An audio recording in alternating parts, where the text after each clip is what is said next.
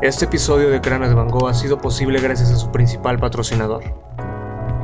Tú, el que escucha, si quieres apoyar este proyecto, visita patreon.com diagonal cráneo de Van Gogh o puedes hacerlo a través de PayPal. Te dejo los links en la descripción.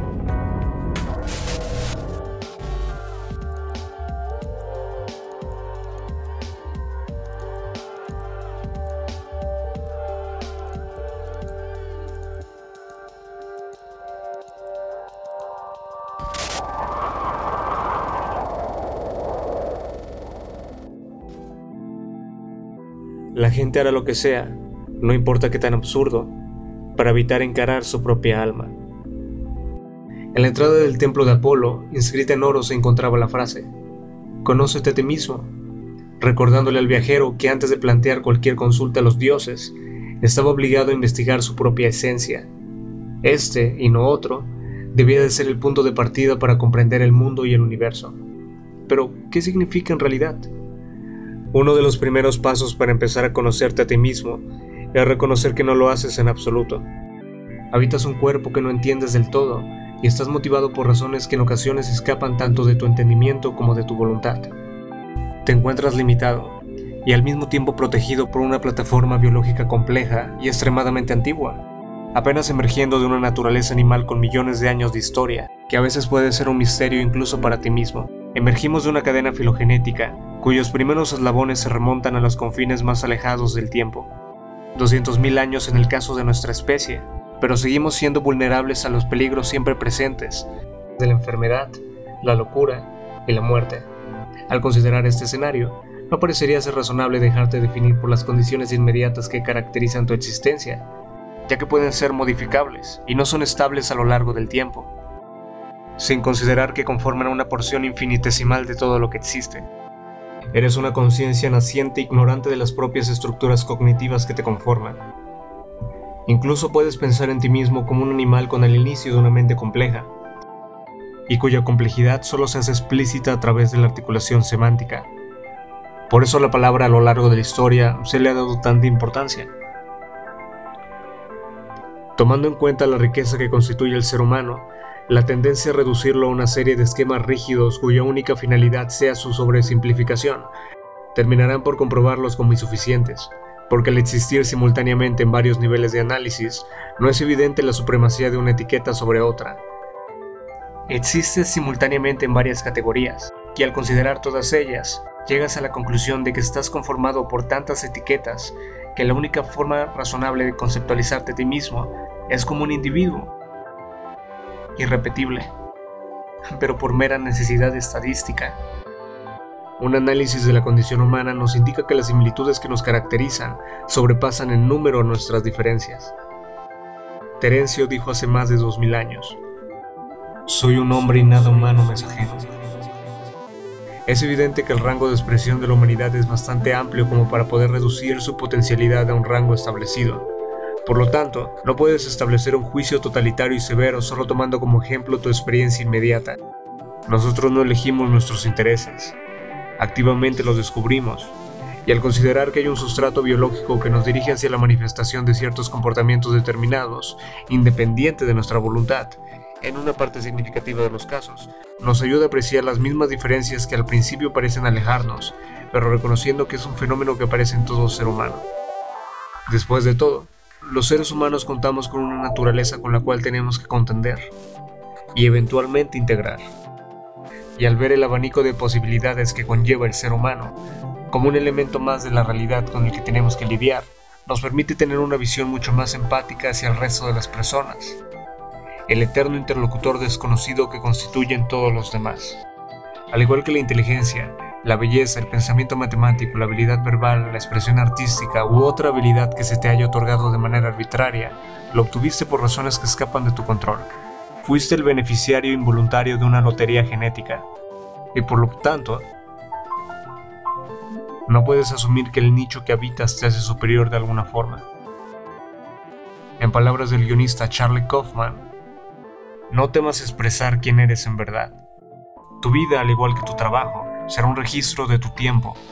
No puede evitar no serlo, pero lo más importante es que si lo haces de manera honesta, la persona que recibe tu mensaje puede sentirse menos sola, porque se reconocerá en ti, y eso le dará esperanza. Una consecuencia inevitable de la voluntad para manifestar la vulnerabilidad que caracteriza a cada ser humano. Tomando en cuenta que hubo millones de personas anteriores a ti con las mismas habilidades y aptitudes, pero no tuvieron la suerte que te fue proporcionada. No tuvieron acceso a la información, a la tecnología o a los medios digitales con los que contamos ahora. Eres un producto de tu tiempo, y eso es una realidad inescapable. Emergimos en este tiempo, donde la perspectiva científica muchas, veces se torna gris y tacha la experiencia subjetiva como poco menos que un epifenómeno de las estructuras biológicas que ayudan a generarla. Dándote cuenta que estás colocado arbitrariamente en este punto en específico del espacio y el tiempo, sin ningún tipo de noción acerca de lo que existía antes de que tú nacieras, ni de lo que ocurrirá después de tu muerte. Algunos filósofos han descrito este sentimiento como la sensación de ser arrojado a la existencia. Heidegger describe este fenómeno como el arrojamiento. No sabemos de dónde venimos, ni somos conscientes de hacia dónde vamos. Aparecimos en ese plano de conciencia, en medio de dos oscuridades.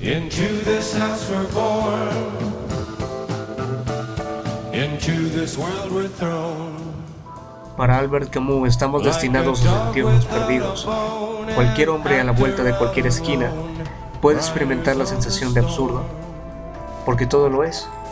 A veces nos puede sorprender nuestro propio impulso por cuestionar el mundo que nos rodea, aquel acto que nos hace toparnos de frente con la complejidad implícita de la que tanto intentamos escapar. Para algunos deja de ser un momento y se vuelve una perspectiva inescapable. Albert Camus sugiere considerar la absurdidad de la vida para encontrar experiencias interesantes y valiosas dentro de ella, para estar consciente de esta realidad y aceptar el absurdo, ya que vivimos en un cosmos indiferente, pero en vez de considerar la desesperanza y el suicidio, deberíamos aceptarlo, apropiarnos de él y superarlo. En un mundo donde el caos predomina, nos obsesionamos por encontrar las respuestas viéndonos crecientemente decepcionados. Pero al reconocer la absurdidad, podemos entenderla con mayor profundidad y así poder observar que simultáneamente todos somos el destinatario en una carta que consiste en un chiste muy cruel que es la existencia misma. Y ante tal escenario, solo nos queda crear experiencias personales y significativas en ella.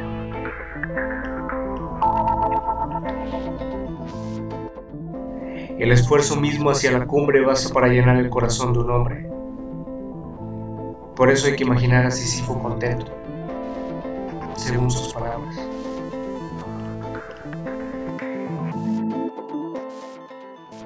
Pero regresando a nuestra historia evolutiva, fuiste el resultado de una larga cadena de causalidad y por consecuencia, tanto tú como yo somos los herederos del esfuerzo colectivo del pasado y de la totalidad de todos nuestros ancestros. Y la evidencia es nuestra mera existencia en este periodo de la historia. Así que descuida, sin presiones, no es como si tuvieran que haber muerto millones de personas en el transcurso de nuestra evolución para que nosotros estemos aquí hablando de la vida. Por lo tanto, conocerte a ti mismo se vuelve una tarea imprescindible para poder avanzar, porque de lo contrario, puedes volverte víctima de la parálisis consecuencia de la incertidumbre que conlleva estar vivo.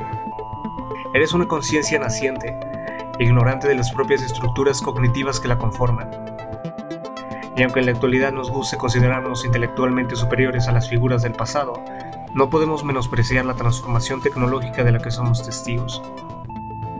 Y que el poderío cognitivo con el que contamos actualmente fue una consecuencia directa de este fenómeno, y surgió como resultado de la facilidad de adquirir información, y no tanto de una particularidad individual que nos diferencie de otras generaciones. Somos producto de nuestro tiempo inevitablemente. La complejidad que te caracteriza solo puede hacerse explícita a través de la articulación semántica. Por esa razón, es útil contar con la plataforma para articular libremente nuestras propias ideas. Y en eso en parte consisten las redes sociales, porque sin la articulación de un discurso propio, tendemos a internalizar discursos ajenos que pueden estar contaminados por la sombra del prejuicio personal, ya que aunque nos gusta imaginarnos completamente objetivos y neutrales, ya quedó establecido que no es tan cierto como nos gustaría pensar. En este caso, tenemos que considerar cuidadosamente cómo utilizamos nuestro propio lenguaje. Habrá personas que quieran controlar la forma en la que lo usas, porque la pregunta de cómo usarlo es en realidad complicada. Algunas personas responderán que limitándolo. Pero si eliges esta opción, también puedes limitar la relación que tú tienes con tus propios pensamientos.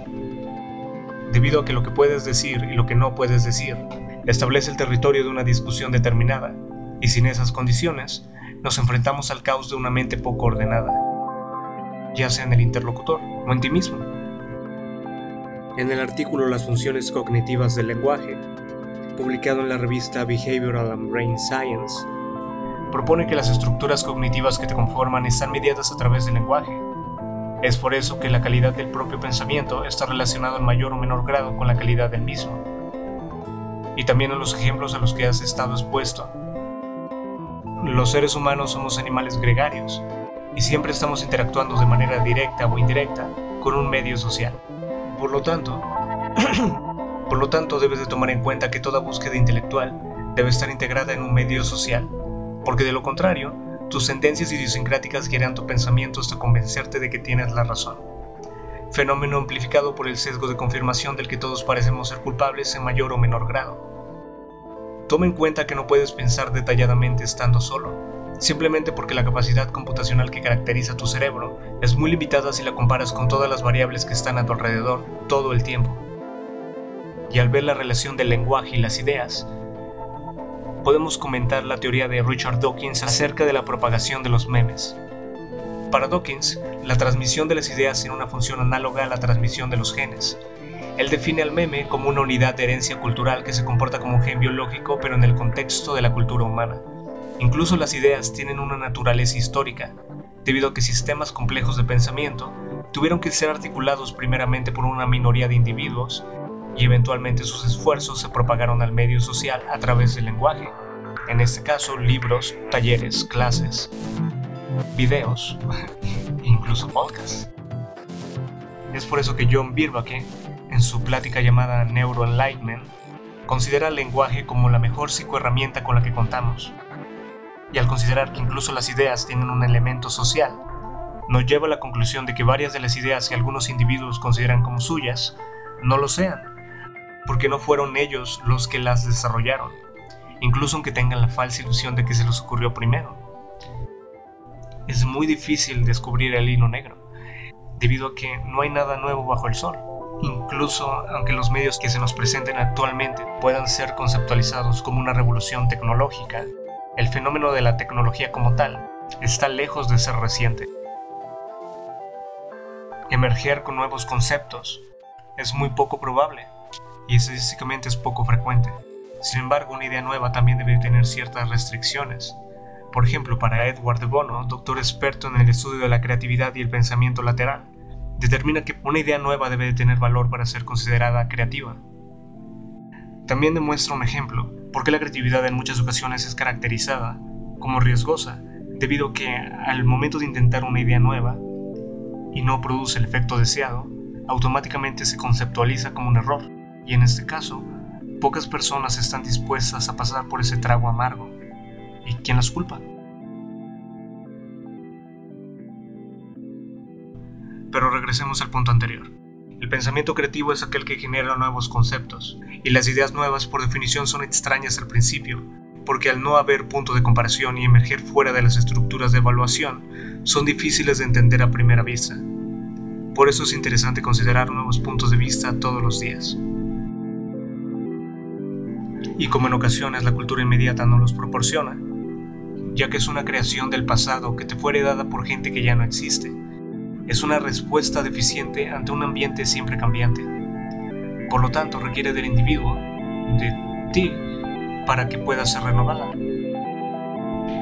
A lo largo de la última década, se ha podido observar que hay un público que está interesado en la discusión de ideas complejas y conversaciones detalladas.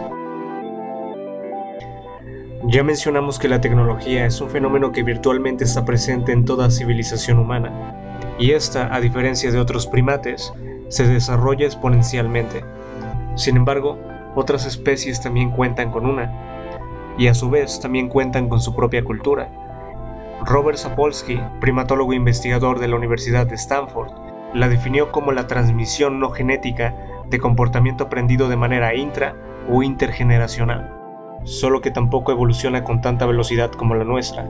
Es por eso que algunos primates pueden tardarse miles de años en la adquisición de un nuevo instrumento y nosotros en una década podamos contar con más de 10 iPhones. El uso de herramientas por diferentes homínidos es conocido desde hace años e incluso se han observado diferentes tipos de herramientas y usos en diferentes comunidades de la misma especie. Entonces, si la cultura forma parte de la naturaleza, ¿cuál es tu papel en la misma? Existen teorías que analizan cómo el aprendizaje individual puede explicar fenómenos evolutivos. Piénsalo de esta forma. El efecto Baldwin consiste en que ante un cambio, los especímenes más flexibles aprenderán nuevos comportamientos adaptativos, haciendo que estas conductas sean naturalmente conservadas, y a lo largo de las generaciones, estos comportamientos adquiridos dejarán remanentes conductuales que provocarán respuestas innatas, similares a las respuestas adaptativas adquiridas. Y al emerger de la misma cadena filogenética, hay una continuidad inevitable en la forma en la que nuestros cerebros funcionan. Pansep neurocientífico afamado por sus estudios en el campo de la neurociencia de la afectividad, menciona que las emociones como tal surgieron de regiones corticales del cerebro antiguo, y estas estuvieron dentro de las primeras experiencias subjetivas que existieron sobre la faz de la Tierra, lo cual nos indica la antigüedad y la importancia de las mismas. Uno de sus discípulos, llamado Christian Montag, un psicólogo molecular, menciona que existen al menos siete sistemas emocionales prototípicos en todos los cerebros mamíferos, el que controla la exploración, la ira, el miedo, la lujuria, el pánico, la protección y el juego, teniendo este último implicaciones fisiológicas tan sorprendentes como el hecho de que puedes disminuir tu nivel de testosterona al ver a tu equipo perder, sin importar si eres hombre o mujer. Nos movemos a través de representaciones a baja resolución de la realidad, y el modelo en el que te desenvuelves depende en gran medida de la información con la que has interactuado, y hay evidencia de que esta información puede cambiar la estructura de tu cerebro. Los cambios en la arquitectura cerebral. Los cambios en la arquitectura cerebral ocurren como respuesta a cambios en el ambiente o como adaptaciones funcionales a las demandas del mismo. Así que bajo este escenario, se te presenta una decisión real. ¿Qué contenido vas a consumir? ¿Y qué contenido vas a apoyar? El experimento de los taxistas londinenses es un claro ejemplo de esto. Para poder ser taxista en Londres, tienes que atravesar un proceso llamado coloquialmente de knowledge, en donde tienes que familiarizarte aproximadamente con 25.000 calles, atracciones turísticas y sitios populares, entre otros. Así que en este estudio siguieron a 79 taxistas aspirantes y monitorearon el tamaño de su hipocampo por medio de resonancia magnética durante cuatro años. Estas demandas navegacionales estimularon el desarrollo cerebral, haciendo que en su entrenamiento aumentara el índice de materia gris de la región posterior del hipocampo, que es una estructura relacionada a la memoria. La idea que originó esta investigación fue cuando la neurocientífica Eleanor Maguire estudió la memoria en diversos animales. Como probablemente ya sabes, algunas especies almacenan comida para desenterrarla más tarde, por lo que tienen que recordar dónde la habían enterrado. Al analizar sus cerebros, los investigadores descubrieron que su hipocampo era más grande que en especies similares que no escondían su comida. Así que se preguntaron si los taxistas en Londres también tenían un hipocampo más denso que la media, lo cual resultó correcto. Como vimos, algunos cambios en los factores ambientales puede provocar un cambio en la estructura cerebral y eso lo puedes usar a tu favor. Uno de los factores que se han relacionado con un aumento en las conexiones neuronales es la lectura, así que puedes tomar eso en consideración.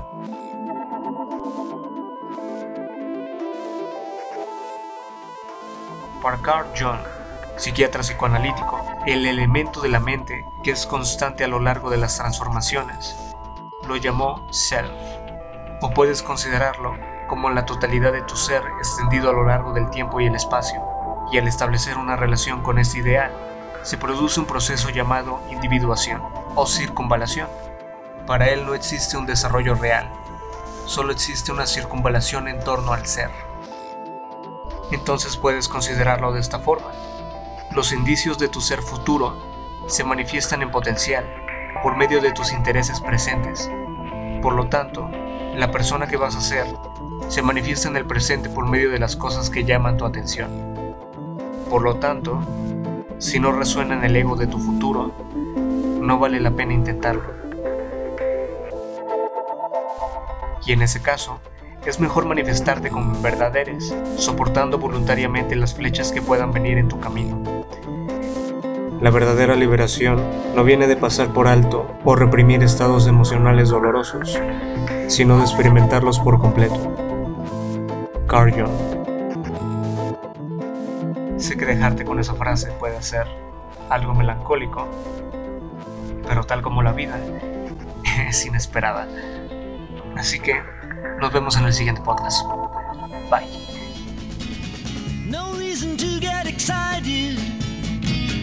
The thief he kindly spoke. There are many here among us who feel that life is but a joke. But you and I, we've been through that, and this is not our fate. So let us not talk falsely now. The hour